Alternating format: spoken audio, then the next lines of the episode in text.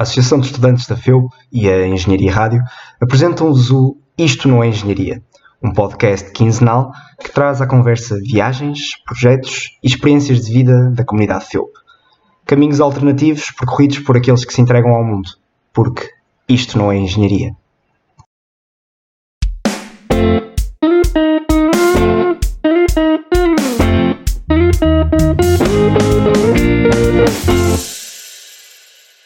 Olá a todos, sejam bem-vindos ao primeiro episódio de Isto Não é Engenharia. Meu nome é João Martins e hoje temos como convidada a Teresa Soares, licenciada em Ciências da Engenharia pela FEUP e com um percurso, digamos, atípico. Desde o gap year que fez antes da universidade, ao voluntariado internacional, a fundação da plataforma Não é que Penso e à direção da associação O Meu Lugar no Mundo. É agora mentora na Teach for Portugal e é precisamente sobre educação que vamos falar hoje. Seja muito bem-vinda, Teresa. Olá, João. Obrigada pelo convite. Temos todo, todo o gosto em ter aqui. Podemos começar exatamente por aqui. Uh, tu concordas com a designação que eu próprio referi de percurso alternativo ou atípico que te é atribuída? Um, olha, acho que sim. E porque penso que o percurso alternativo vem já desde o do final do secundário, né? Um, porque eu fiz um gap year e acho que se hoje em dia isso ainda em Portugal não é uma coisa comum há seis anos atrás, cinco, seis anos atrás, muito menos. Então acho que começou por aí, né? numa época em que todos os meus colegas estavam focadíssimos e amigos a entrar na faculdade e que eu tinha todas as notas para entrar sem, sem qualquer problema, uh, decidir e dizer à minha família que talvez não fosse este o meu momento, que talvez que tinha ainda de perceber muitas coisas em relação a mim, de responder a muitas perguntas, crescer um bocadinho antes de, de entrar e, e, ter tomado essa decisão, apesar de, a nível familiar, não haver qualquer tipo de apoio nesse sentido. Então, acho que começou aí um percurso alternativo que foi muito importante para tudo o que daí se desenrolou. Eu, nesse GPR, fiz voluntariado nacional, internacional, desenvolvi o projeto No Eco Pienso, que era para partilhar material, ter assim uma, uma dar oportunidades a toda a gente de, de, aceder a bons recursos de estudo de forma gratuita, pronto, entre outros projetos, valeu muito. E depois, assim, continuando fora da linha, né, fui para a Engenharia Mecânica um, e, e, percebi ao longo do gap year que o que eu gostava não era das máquinas, eram das pessoas. E acho que ao longo dos três anos de Engenharia Mecânica isso cada vez ficou mais claro e ter chegado ao momento em que eu entendi que, pronto, não, não faria sentido continuar e parei, após os três anos de licenciatura, para ir para um trabalho bastante fora da caixa, que é o da Teach for Portugal, em que trabalhamos dentro de uma escola a, a acompanhar um professor e desenvolvemos diferentes projetos.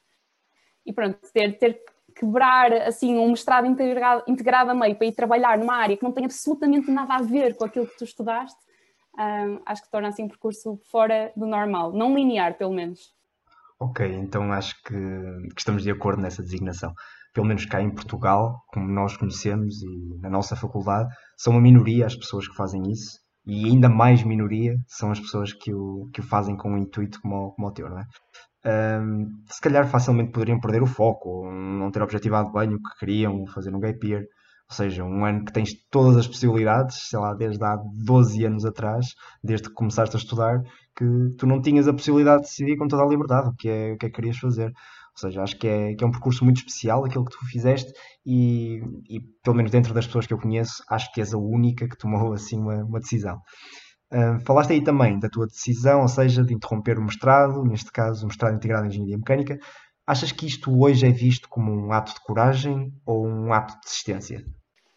Olha, eh, da minha perspectiva, e acho que quem me, de quem me conhece também, assim, sem dúvida que eu diria que foi um ato de coragem porque imagina, eu estava em mecânica e eu, não, eu tinha boas notas, eu teria feito uh, o mestrado facilmente e teria um emprego garantido com um ótimo salário, assim, sem stresses nenhums e, e ter escolhido, e acho que a palavra aqui importante é, é a escolha, um, por esse futuro relaxado e confortável de lado, para ir para a área social, que é muito mais desconhecida, que é muito mais difícil, onde se ganha muito menos, mas onde estava claramente a minha paixão, acho que, que é preciso coragem, não é? O, este, este, este, o encontrar desconhecidos, especificamente, acho que é um ato de coragem, mas que fazia todo sentido, porque a partir do momento em que acho que uma pessoa entende que a sua paixão não está naquilo que, que, está a fazer naquele momento, é imperativo mudar.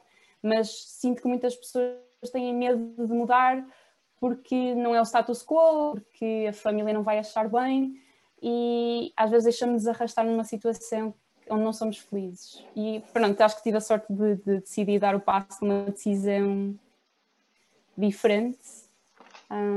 Portanto, sim, acho que a de coragem seria a melhor designação.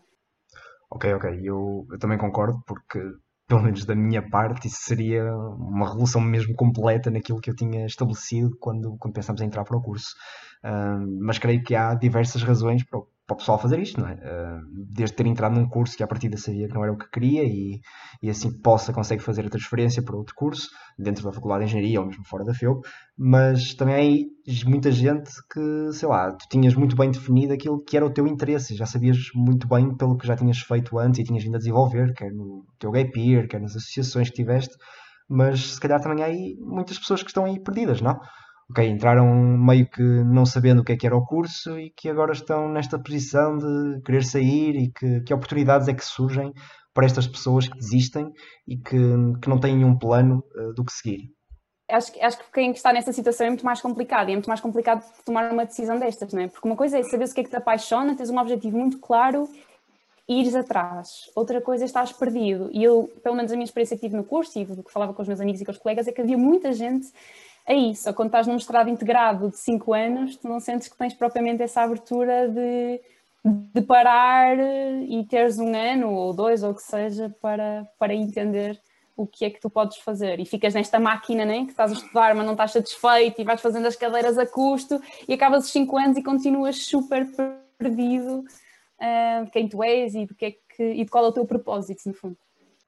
Uh, exato, e, e, acho que já vamos voltar mais daqui a bocado a, a, esse assunto, quando falarmos no fundo do que vai acontecer ao, ao futuro dos mestrados integrados. Uh, mas pronto, isto também é um crescimento, digamos, recente, não é?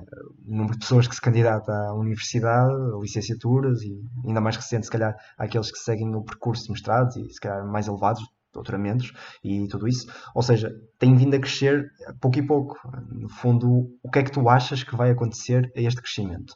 Que estamos a atingir um limite, que a população portuguesa não irá continuar a querer, ou chegamos àquele limite em que, ok, as pessoas que não, neste momento não querem ir para a universidade vão continuar a não ter esse interesse, ou no fundo achas que isto vai continuar a crescer e cada vez mais pessoas vão ter acesso à universidade e interesse em, em ingressar na universidade? Eu sinto, eu, eu não estou a basear-me em números nem em, em nada claro, claro. que tenha lido, mas acho que de uma forma geral, cada vez mais o canudo na mão é valorizado, cada vez mais as qualificações académicas querem-se mais altas, a licenciatura vai deixar de. A licenciatura em Ciências de Engenharia vale muito pouco, mas uma licenciatura em Economia já é uma coisa diferente. Mas acho que tendencialmente um, as pessoas vão ter de estudar mais e o mestrado vai ser mais obrigatório. O que eu acho é que depois as pessoas vão poder completar os mestrados com outros tipos de, de cursos e pós-graduações e talvez outros certificados que não sejam necessariamente pela, pela universidade. Mas o número em si penso que vai ter tendência a aumentar porque o mercado cada vez exige mais qualificações académicas. Exato. Posso estar enganada, mas para já penso nisso, penso que é por aí. Concordo contigo, ou seja, no fundo estamos a dizer que, que é um mercado que vai pautar isso tudo, que, que dita, no fundo, uh, que oferece as condições, se calhar, desejadas pela maioria. Portanto, evita-se o mercado quiser que, que a preferência continue a ser os mestrados, uh, vai haver na mesma, continuar a haver uh, possivelmente um crescimento, não é? Uh, e quem sabe se daqui a uns anos começar a abrir mais oportunidades para doutoramentos, como nesta altura não existe, uh, pelo menos em, em, em Portugal. Olha, os, os, doutoramentos eu acho que é uma, uma, questão, porque há trabalhos em que se tu seres muito académico também Exato. não te faz muito bem, mas se fores para uma investigação. Agora, eu acho que o mercado vai querer um dado, sim, mas acho que vai começar a procurar perfis de pessoas que, para além do mestrado, tenham uma série de outras experiências não académicas que os valorizem. As tais que agora fala-se muito, está na moda, as soft skills, mas que já fizeram voluntariado, tiveram em organizações estudantis, que lideraram projetos, que viajaram e foram para não sei quantos países. Acho que o mercado começa a valorizar isso também, mas acho que a parte do canudo do mestrado continuará a ser uma exigência, dependendo, obviamente, do, do tipo de trabalho que tu procuras, não é? Claro, e, e, e, dentro do que é a realidade portuguesa e mesmo dos próprios mestrados integrados, é o, é o que tem sido mais apelativo, no fundo, essa experiência da, das soft skills para complementar o percurso. Uh, e digamos que a experiência profissional e industrial uh, dos estudantes que chegam ao mercado de trabalho já é pouca, uh, digamos que essa experiência vem valorizar no fundo, se calhar lá fora acontece de uma forma muito diferente, eles próprios procuram, se calhar, uma experiência profissional antes de se candidatarem ao mestrado ou, ou até antes de se candidatarem propriamente a uma licenciatura. E no fundo, como eu, como eu já tinha uh, referido, e se calhar passamos agora, uh, como tínhamos falado, dos mestrados integrados e temos vindo a falar, uh, ao futuro destes, que será desintegrá-los, não é? e em poucos anos, de que forma é que isto vai influenciar o número de pessoas que se candidatam a mestrados ou faz, no fundo, uma pausa logo após a licenciatura? Então, eu acho que assim, mais uma vez, isto vai ser ditado pelo aquilo que o mercado de trabalho vai procurar, ou seja, imagina que tu ok, tu fazes a licenciatura na engenharia, ficas com ciências da engenharia. Se o mercado reconhecer valor nessa licenciatura para já te dar trabalho na área que tu queres, acho que sem dúvida que vai, vai permitir que muitas pessoas tenham experiência de trabalho uh, antes de irem para o mestrado e assim consigam perceber mais claramente aquilo que querem estudar, em que se querem eh, especializar. Uh, se por outro lado estas licenciaturas continuarem a não ter muito valor, podem haver menos pessoas. No entanto, acho isto aqui abre uma possibilidade muito interessante para a tal malta que falamos que quer que está completamente perdida e que quer ou que quer ter uma experiência diferente e que quer então parar um ano e mesmo que não esteja a trabalhar na área em que teve a estudar, não se importa de ir para o outro lado do mundo, viajar com uma mochila às costas e lavar uns, café, uns pratos nos cafés, fazer voluntariado. Então, para essa malta, acho que isto aqui dá uma grande abertura, porque é muito diferente sentirmos que estamos a fazer uma pausa num mestrado integrado e que de certa forma estamos a, estamos a errar, a fazer alguma coisa que não devíamos, do que, ok, eu completei um ciclo de estudos e posso, tenho aqui margem e tempo para explorar outras opções antes de voltar a estudar. E, mais uma vez, tendo em conta aquilo que falámos de uh, agora as empresas, as organizações, valorizarem experiências diferentes, acho que pode ser uma opção que as pessoas vão tomar. Então, passa a haver, uh, tal como noutros países, existem um, um, delay entre o terminar a licenciatura e o fazer o mestrado. Ok, e, e já não acontecem aqueles episódios, digamos, caricatos, quando, quando os estudantes tentam candidatar logo após acabar o, o mestrado ou licenciatura, que é, que é verem oportunidades de empresas que pedem mais de dois, três anos de experiência, né? Um, creio que ainda há vagas que não exigem isso e que há imensas empresas que estão mesmo à procura de talentos jovens, mas torna-se difícil, é? pelo menos com, com todo o incentivo que há a completar mestrados e o incentivo que é a propina ser a mesma dentro do mestrado integrado, tanto na licenciatura como no mestrado, depois torna-se um bocadinho incongruente uh, isto acontecer, não é? Então acho que estamos aqui uh, de acordo que, que isto vem criar eh, melhores oportunidades para dentro do mercado nacional e, e mesmo para dentro da comunidade estudantil, se decidir melhor Uh, mesmo, mesmo criar o próprio conhecimento transversal, que, isto é, pode ter uma base de licenciatura em engenharia e. E depois vai fazer em economia, exatamente, ou o que seja, exatamente. sem dúvida. Vai dar esta diversidade de, de conhecimentos que acho que também vai ser algo que vai ser valorizado no futuro. Não sermos necessariamente os especialistas só numa área, mas o dominarmos diferentes áreas e podermos jogar com isso no, no, nosso trabalho. Portanto, sim, acho que vai ser bastante positivo. Claro que vai existir aquela questão da competição, na entrada nos mestrados, um, que já está a levantar, pelo menos do que eu tenho lido da FEUP, mas, mas no geral penso que vai ser bastante positivo. As pessoas vão, vão, ser mais, vão fazer decisões mais informadas e vão sair com uma bagagem mais diversificada. Ok, e, e vamos esperar que essa transição seja o mais suave e, e benéfica para, o, para os estudantes possível, não é? Um, e já que estamos aqui só, só a falar na parte de educação, queria tocar mais se calhar na tua vertente anterior. Ou, ou, seja, tu lidas mais, portanto, não lidas diretamente com estudantes do secundário, mas estás presente nas escolas, também secundárias, mas qual é a tua opinião da forma como o ensino secundário, e até o ensino antes do secundário, prepara e vai preparando os estudantes para os acessos à universidade, para a vida depois do, do, do secundário? Pronto, olha, eu acho que isto vai variar muito de escola para escola. Um, e, e, assim, tocando neste ponto, e já que estamos aqui a falar de educação, que é uma área que eu gosto muito, acho que um, do contacto que tenho com os miúdos, vê-se claramente um, nas escolhas que eles vão fazendo ao longo dos anos na escola, uh, como o contexto de onde uma criança vem vai influenciar completamente o seu percurso e as suas escolhas e as ambições e os sonhos que tem para si. E que, hum, ou seja, começa-se a falar de escolhas propriamente ditas, a orientação vocacional para ir no nono ano de uma criança, quando ela vai ter de escolher para onde é que vai para o secundário.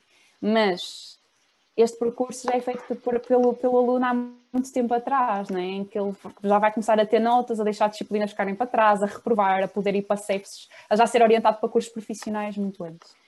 Um, e que muitas vezes uh, os percursos já estão determinados à partida, já tens uma criança no quinto ou no sexto ano que já estás a ver as oportunidades dela serem completamente reduzidas. A nível daquilo que a escola te passa, hum, eu acho que quando tu estás no ensino já conseguiste passar todos os obstáculos e barreiras e já chegaste ao ensino regular, tu és muito orientado para a questão da faculdade, faculdade, faculdade. Um, se tu vais para uma via logo profissional, que acho que ainda, às vezes olhamos para essa, pelos cursos profissionais com algum preconceito, tu és uh, encaminhado ou para já ires para o mercado de trabalho, um, ou para fazeres umas coisas que acho que chamam-se cursos técnicos profissionais, que são tipo dois anos, que não equivalem a uma licenciatura, mas é uma, uma graduação depois.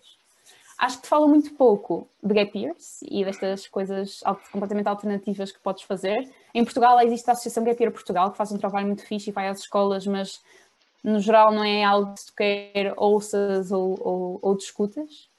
Um, e também te falo um pouco da, das possibilidades daqueles outros cursos online que tu podes fazer para, para aprenderes mais por ti próprio, que não te dá necessariamente um, um canudo no final, mas que te pode dar informações importantes. Claro. Um, portanto, vai variando, mas sinto que quando a informação chega, às vezes já é um bocadinho tarde. Tenho muitos alunos que acham que querem ser médicos, mas não percebem que para isso têm de ter um conjunto de notas e, e, de, e de estar no ensino regular de ciências e tecnologia para chegarem lá, então quando chega o momento de decidirem, já lhes falta tudo o que está para trás para de facto terem a possibilidade de escolha. Hum, portanto, é, é, um assunto um bocadinho complicado. Andei aqui um bocadinho às voltas, João, desculpa. Não, não, não, não, não, não. Eu acho que, que fizeste bem em falar uh, em toda, e aliás, relacionaste muito com a tua experiência na Teach for Portugal e era mesmo isso que eu gostava que tu partilhasses, porque é, é uma experiência bastante diferente e que eu acho que traz muito valor aqui à nossa conversa. E no fundo também falaste dos gap years, que acabam por ter muita influência Uh, acabaram por ter muita influência da opinião que tens, que tens em casa, né? Uh, a opinião familiar, que também te restringe muito a isso, mas tu foste mais forte que isso, não é? Uh, conseguiste ter uma opinião própria e conseguiste traçar o teu destino. e achas que, por exemplo, um, ou seja, esta ingenuidade que há por parte dos alunos quando ainda são crianças, uh, muito distantes do secundário, muito distantes da universidade, alguma forma uh, de os fazer aproximar um bocadinho da realidade e dizer que, ok, uh, será que eles querem ser médicos, que realmente vão ter, esse, vão ter de fazer esse esforço, vão ter de passar por este percurso ou eu acho, eu acho, que é preciso tu teres muitas conversas com eles e, e, hum, da forma como o ensino está organizado, que é por disciplinas, a maior parte dos professores não acha que isso lhes, lhes compete, não é? Eu dou matemática e não tenho que estar a falar isto com os meus alunos, eu dou português, eu dou. E não é? o ensino está todo segmentado, é tudo por. Uh, são as disciplinas e é, e é, só isso. Então acho que falha. Mas o que, o que eu diria que funcionaria era irmos tendo muitas estas conversas com, com os miúdos sobre quais são os teus sonhos. Não, não perguntem a uma criança o que é que ela quer ser quando for grande. Acho que às vezes é uma treta. Mas é, quais são os teus sonhos? e, e depois ir-lhes também trazer exemplos de outras pessoas, de caminhos que elas tiveram e de percursos de vida. E depois, mediante as, as perguntas que eles te forem fazendo, irem-lhes respondendo. Eu faço isso muito com os meus alunos. Eu, eu, tenho quatro turmas de sexto ano de matemática e eu acompanho uma professora de matemática, estou em sala de aula com eles. Eu não sou professora, não sou docente, para, mas os alunos consideram, uh, para eles, eu sou professora, não é? Uh, e vamos ter muitas conversas em que eu falo-lhes muito de engenharia, do que eu estudei, do que é que, do que, é o que é que é engenharia, eles nem sequer sabem, né? o que é um engenheiro, o que é que um engenheiro faz, e qual é que é o caminho para lá chegar, e como é que funciona a faculdade. E, uh, e depois eles começam a dizer o que é que gostariam de ser, e eu explico-lhes o caminho que eles têm para fazer, e, e, é uma coisa de outro mundo para muitos deles, porque são conversas que eles nem, nem, nem, sequer têm em casa, ninguém da família deles, alguma vez foi para a faculdade, é, é à parte. E mesmo esta ingenuidade das crianças, às vezes existe nos próprios pais então, eu sinto que também devia ser um, conversas que se, eles têm com as próprias famílias. Quais são os sonhos que têm para os seus filhos? O que é que gostaria de ver os seus filhos a conseguirem a fazerem? Então, e mediante aquilo que as pessoas te dissessem, dizer, então, se são esses os sonhos que têm para os seus filhos, o percurso que ele vai ter de fazer é este, este, este, este, isso é sempre um, um diálogo. Claro. Quase precisavas mudar a estrutura da escola, porque não há ninguém responsável por ter este acompanhamento do desenvolvimento da uh, criança e, e, da família da criança. E, e muito porque as crianças também. Há vão... escolas que já fazem isso, mas não, não são aqui em Portugal, não. Exato, e, e, muito porque, porque as crianças também vão copiando muito aquilo que, que têm em casa e, uh, e que vão vendo, não é? Uh, e ao terem a oportunidade de contactarem com alguém que não é o pai ou a mãe e que tem uma experiência diferente, automaticamente abre-lhes outros horizontes e, no fundo, se calhar é também esse um bocadinho o papel que tu fazes lá, não é? Completamente. É isso, é tu seres um exemplo, de ser um, dele, alguém que a criança se projete e que lhe mostra outras opções, porque isto, eu comecei a ter esta, esta opinião, esta visão, quando estava na Associação Meu Lugar no Mundo, em que nós trabalhamos com miúdos do, do bairro do Bonfim, aqui no Porto. Grande associação, deviam pesquisar. uh, basicamente, eu, eu, percebi, primeiro ponto, os miúdos nem sequer sabem o que é que existe. Então esse é o primeiro ponto que tu tens de quebrar. É, quais são as tuas oportunidades? O que é que existe para além dos bairros deste, dos muros destes bairros? O que é que é o, que é, que é o mundo? O que é que são as profissões? O que é que são os caminhos?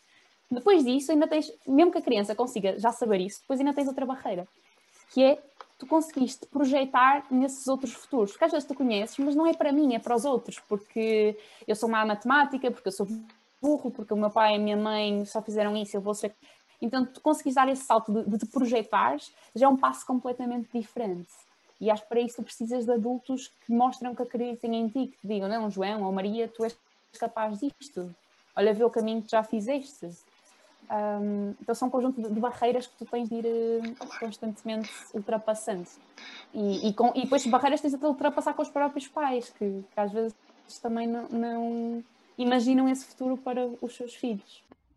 Exatamente, e, e, e, o próprio também acontece que o oposto, se calhar, não é? Quando os pais são engenheiros, médicos, o que é que sejam, eh, e no fundo os filhos se calhar poderiam ter sido podiam ter outras áreas de, de interesse, mas como só têm aquele exemplo em casa, uh, então como há uma certa pressão por parte dos pais, também acabam por seguir uh, devido ou indevidamente também essas opções, não é?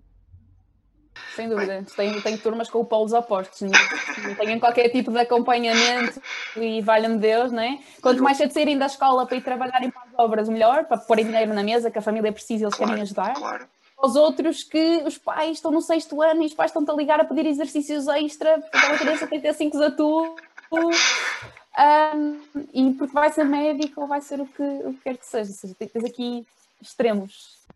E agora com a telescola imagino que, que essa pressão seja ainda maior, não é? Um, para essas crianças e esses adolescentes, porque, porque têm os pais mais perto para controlar. Uh, se os pais estão em casa, esses miúdos sofrem mais. Sofrem mais, sem dúvida, sem dúvida. É verdade, é verdade. E, e, pronto, se calhar para tentarmos manter aqui a regra dos 20 minutos, que vamos estabelecendo aqui nos episódios, acabava com uma pergunta, se calhar um bocadinho mais hipotética. Para tu imaginares o que seria se este cenário, se voltássemos a 2015, a Teresa acabadinha de sair do secundário, tomaria as mesmas decisões que tomou? Uh, sim, sim, sem dúvida. Uh, sem dúvida alguma. Primeiro porque eu acho que nós somos o somatório dos momentos que vivemos, não é? E eu gosto muito do que estou a fazer agora, eu gosto muito da minha vida agora, e se eu mudasse alguma coisa do passado, isso seria diferente. Um, e porque eu sinto que todo este caminho, por muito pouco linear que seja, fez todo sentido. O Gap Year foi uma experiência extremamente transformadora, que me fez crescer imenso e, e perceber qual é que era o meu propósito de vida. Depois, o curso, mesmo que tenha sido a nível de conteúdo completamente ao lado, não é? Um, deu aqui todo um conjunto de, de competências, de saber-te desenrascar, de saber gerir stress, de não, não teres de ir buscar as tuas, tuas próprias respostas porque ninguém te tá, vai ajudar, de saberes trabalhar em equipa. Um, e também, ou seja, posso não ter gostado do que eu estudei, mas eu gostei imenso da faculdade e da experiência e dos amigos. E, e, sinto também que no trabalho que eu faço agora, esta, um, primeiro ter um cartão, o vir da FEUP dá-te logo um cartão de visita em que te olham para ti de uma outra forma. Mas esta visão da engenharia, de problem solving, de, de conseguires desconstruir os problemas e seres muito pragmático, permite trazer coisas novas à mesa. Então, o caminho não foi linear, mas acho que foi um caminho muito, muito rico. E sem dúvida, sem dúvida que eu repetia. Foi, foi muito bom.